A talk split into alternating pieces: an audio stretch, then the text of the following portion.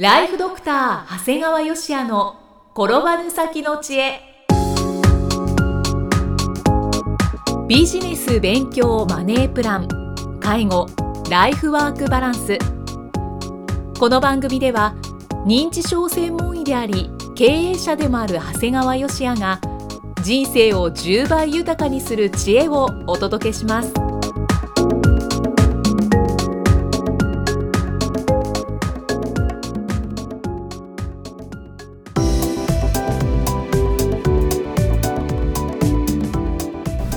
は、生きみえです。ライフドクター長谷川芳也の転ばぬ先の知恵。今回も始まりました。長谷川先生よろしくお願いします。お願いします。えー今回は本のご紹介ですね。そうですね。はい。捨てられる銀行 by 橋本拓典はい。今ねこの本が人気なんですよ。うん。森信親金融庁長官が剛腕を振るう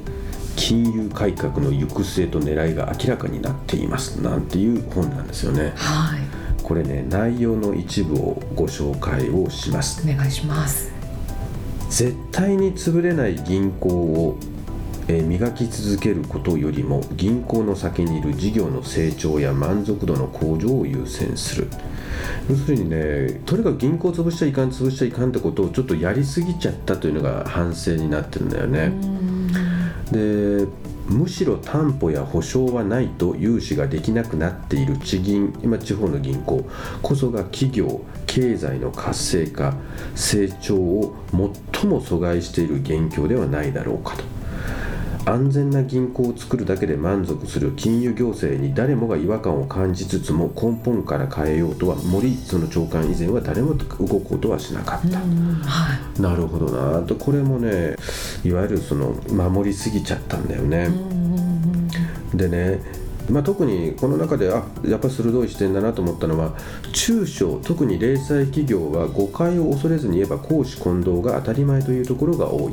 まあ、確かに、あの一人の経営者がやってるもんだから公私混同であまりあのいい感じではないんだけどでも確かに会計の概念で言ったら粉飾だらけなんだけどもしかしそれが良くも悪くも現実でその企業に地元の雇用と多くの人の生活がかかってんだよっていうこともやっぱりちゃんと分かってる。はいで金融検査マニュアルと不良債権をあぶり出す資産査定検査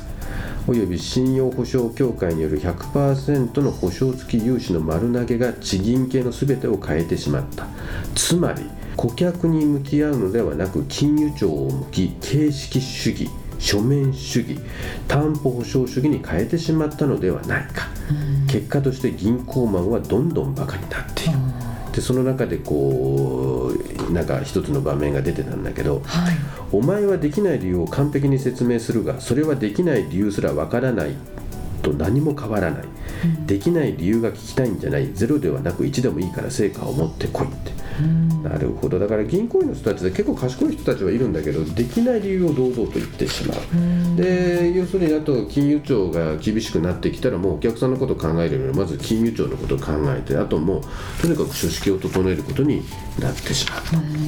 はい。でこの検査マニュアルが出てきたのは5年程度なんだけどはい。5年程度の歴史しかない検査マニュアル銀行の実力の結晶ともいえる融資判断そのものを丸投げしてしまったのだ。銀行は、えー完全にリスクから解き放たれる代わりに企業の事業価値を見る目利き力を次第に失っていってしまった。要するに銀行というのは本来大体担保があるところに貸すってアホかと思うよね。担保がないけどこの事業性に意味があるから貸すというのがその目利き力なんだけどそうね。それはお金があるところにお金貸したってしょうがないわけだから、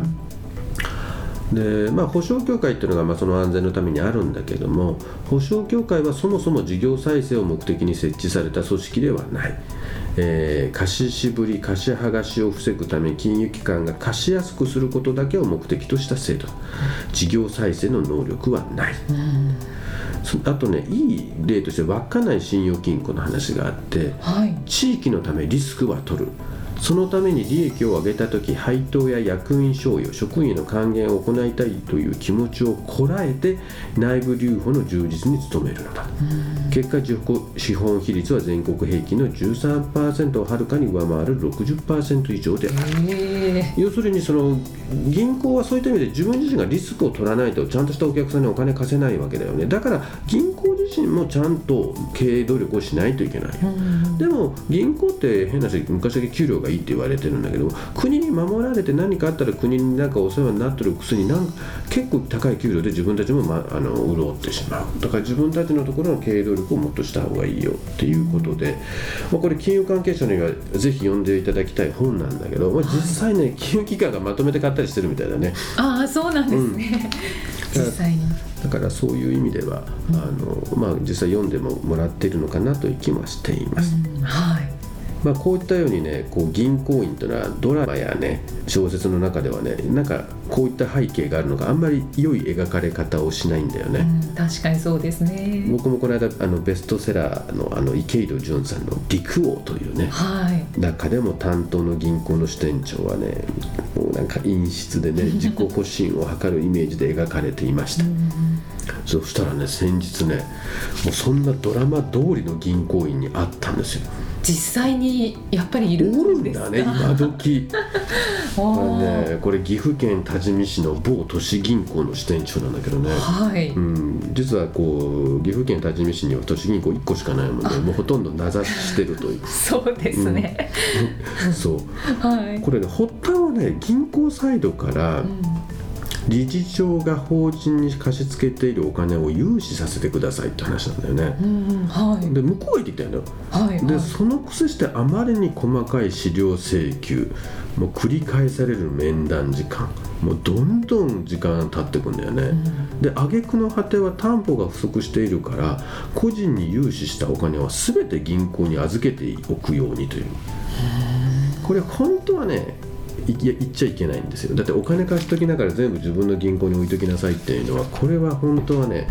出るとこ出たらちょっと問題になる発言なんだよね、まあ、ただ幸い本業とは関係のない話でしたからまああの良かったんだけどこれ本当にうちがね例えば運転資金の話であってこの引き延ばされた挙句最後ダメだって言われたらこれ倒産につながるような感じだったんだよね。危ないですね。でその時についてきた支店長が本当にドラマ通り正直で不快やったね。ね結構ねまあ大体わかるんだよ支店長だから。ただね悪いけど某都市銀行の岐阜県の多治見の支店長ってことはある程度偉くはなってんだけど本流じゃないんだよね。本当に偉い人はもっと街中の支店長になり本部で上がっていくわけだから、まあ、そんな田舎の支店長ぐらいでっていうところがあるんだけどね、はいはい、あのなんか自尊心高くて保身的で、まあ、本当ドラマ通りやなと。でね僕はもう銀行のことよく分かってる人間からするとこんな程度の支店長ってもう50歳超えて2つぐらいの支店長やったらもう出向なんですよ。ああそうなんですね、うん、だからもう本当僕らから見るともうあんた次ないよねみたいな感じがあってでも本当にその時って銀行の看板が取れるわけですよ、でその時に本当彼何が残るんやろうと思って、あんた今は某都市銀行支店長だけどそれなくなって出向したらなんか哀れやな思ってね、まあこんな認知症まっしぐらかなっていらんことまで考えて、はい。まあ、ちなみに別の地方銀行からは担保の要求もなく個人に返済された資金使途にも制限がなくあっという間に融資を受けることができて。まあ、この某都市銀行これいずれ捨てられちゃうんじゃないかなという感じを思いましたね。その銀行によって全然違うものなんですね、まあ、だからね、まあ、まあ僕もだから都市銀行と話をしたところがやっぱり反省材料であるわけだよね。だから都市銀行というのは本来そんな小さな融資をやるじゃダメなんだよ。もっとグローバルにね、あのやっていくもんであるから、まあ、そうじゃない部分というのはやっぱり地方銀行だとか、えー、信用金庫なんかとやっぱりやっていく方がいいのかもしれない。ただどこの銀行であろうがやっぱりあの銀行が何をやるべきかというのは一つではないかなと思う。やっぱり担保主義っていうのはね本当に例えば僕がイキさんにお金を貸しますと言った時に、あなたにお金を貸します。でも僕があなたに10万円を貸した相当の腕時計を担保にください。でもし万が一返さなかった時は保証人としてあなたの親もつけてください。みたいな感じでお金貸してるわけで、そこに何のリスクがあるのっていう。少しは何かリスク取れよっていうことだよね、担保も取っときながらさらに保証人までつけて何もリスク取らないじゃない。ね、それでも世の中で潰れそうになる銀行って一体どんな貸し方したかと思うんだよ。ね、確かに。人に物貸す時には帰ってこないかもしれないけどってリスク。でもイキさんの人間性とイキさんのやってることには僕は共感を持てる。だから10万貸すよ。そこには保証人がないケースがあるかもしれないもしかしたら腕時計が古いやつしかないかもしれない。でも信用して貸す。だから多少リスクはある。でもその時にもしかしたら10万貸したものが大きくなって返ってくるかもしれないっていうのが本来の銀行が考えることで、さっきその捨てられる銀行の中にいろいろ難しい言葉言ったんだけど要するに単純に言えばそういうことなんだよね、銀行が何もリスクを取ってない何も考えていないよっていうのがそれがちょっと金融庁が厳しくしすぎたもんだからその問題が出てきてしまってるよということなんだよね。でね全然話は変わるんだけど、はい、長谷川家の家系は銀行員家系なんですよ。あ家系がですか？そうです。だから父方も母方もあのそれぞれのおじいさんはもう今は亡き東海銀行の行員だったんだよね、はい、だから僕の父親もその他のおじさんもさらにいとこも何人も銀行員だったんだよね。だから自分自身も自分の父親の職業はまあ、会社員って僕は絶対言わなくてうちの父親は銀行員ですって言ってたんだよね、うんはい、だからやっぱりなんか心のどこかで銀行員っていうのは日本の経済を支えているという気概を持ってたからちょっとそういう意味では敬意を持ってたんだよね、うん。でそんな銀行でうちの父と母親は一緒に働いていたようですお母様もじゃあ銀行員だったんですね。で付き合い始め結婚が決まり母の実家に挨拶に行った時に、はい、えー、母親はその父親から言われたそうです。そのお父さんも銀行員だから。でこれからの時代うちの父親は高卒だったもんだから高卒の長谷川さんは支店長になれないかもしれないよ。それでもいいのかっていうふうに聞かれたの。でまあ当時ね母親には結構大学卒で言い寄ってくる人もいたみたいなあら持っててたんですね。そうそう。でも私はそんな学歴よりも人間性で選ぶと言って父親を選んだそうです。素敵。ねえ、はい、それでずっと母親から聞かされてて、うん、まあ結婚してこう50年を超えてねまあまあ仲睦まじい2人を見ているとこう母親の選択は正しかったんだろうなと思って、うん、まあ、おかげでまあ我々も生まれてきて楽しい人生を送らせていただいているわけなんですよね。なんとなくそのあのさっきの嫌な不快な某都市銀行の支店長を見てね まず、うん、うちの母親の正しい選択肢のも正しかったんやなと思いましたねそうですね、うん、ちょっとまあ違うかもしれないですけどリスクはあるかもしれないけど、うん、やっぱり人間性とかそういうところを信頼して、お母様はお父様を選ばれたっていうことなんだね。だから全然関係ないけど今回のね捨てられる銀行からなんとなくうちの母親がそうやって言ってたのを妙に思い出してね。うん、でもつながりますね。そうだね。うん、まあぜひ何か参考にしていただければいいんじゃないかと思いますね。はい。捨てられる銀行ぜひ読んでみてください。はい、はい、ありがとうございます。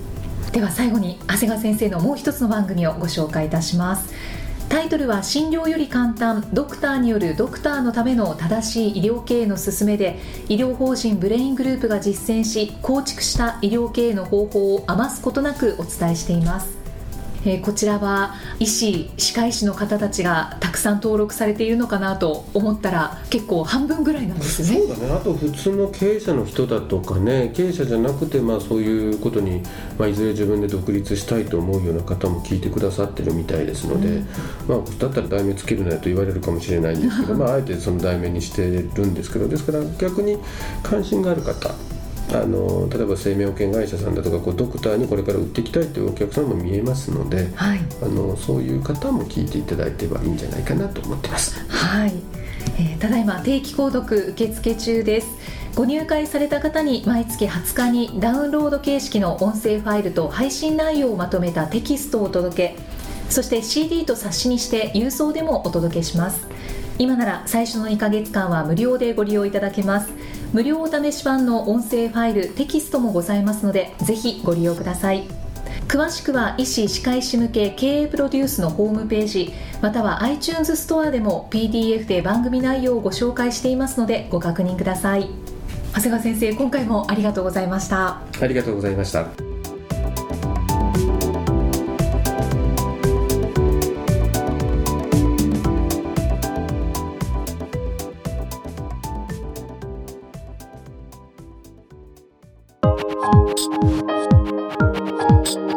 の放送はいかがでしたか？番組ではご感想や長谷川よしあへのご質問をお待ちしています。番組と連動したウェブサイトにあるホームからお申し込みください。URL は http コロンスラッシュスラッシュ brain-gr.com スラッシュ podcast スラッシュ http コロンスラッシュスラッシュブレイン -gr.com スラッシュポッドキャストスラッシュですそれではまたお耳にかかりましょう。この番組は提供ライフドクター長谷川芳也。プロデュースキクタスナレーションは生きみえによりお送りいたしました。